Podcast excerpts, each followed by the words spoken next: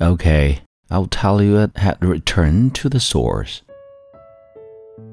嗨，亲爱的朋友，你好，欢迎收听英语美文朗读，我是孟飞 Phoenix。今天与你分享的美文叫做《智慧无处不在》。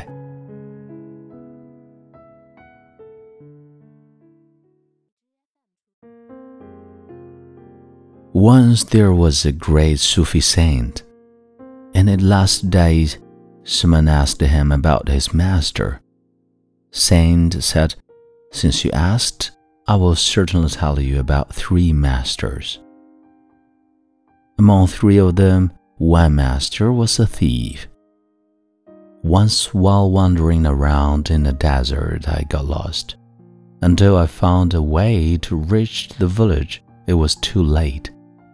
Everything was closed and there was no one outside. At last, I found a man who was trying to make a hole in the wall. I asked him if I could find a place to stay. He replied that it would be difficult to find a place to stay at this time of night, but you can stay with me if it's okay with you to stay with a thief. I stayed with him for a month. Each night he would say to me that I am going to work, you can rest and pray.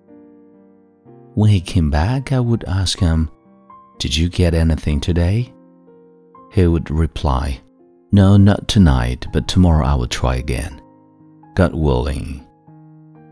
Even after daily disappointment, he never lost hope and he was always happy. When I was meditating for years and still nothing changed, many moments came when I would get so desperate and hopeless that I thought of leaving all this, and then suddenly I would remember words of that thief that, God willing, tomorrow it is going to happen. And second master was a dog. Once I was going alongside a river. There I saw a dog who was very thirsty. I saw that as dog looked into river to drink water, he saw his own image and got afraid.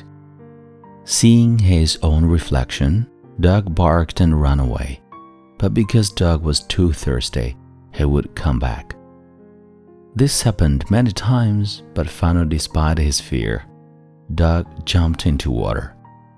Seeing this, I knew that it was a message from God. It means that one has go forward despite all of his fears. Third master was a little boy. As I entered the town, I saw a little kid carrying a little candle in his hands. I asked him, Have you lit this candle yourself? He replied, Yes, sir. I said, there was time when candle was not lit and when it was lit, but you can show me the source from which light came.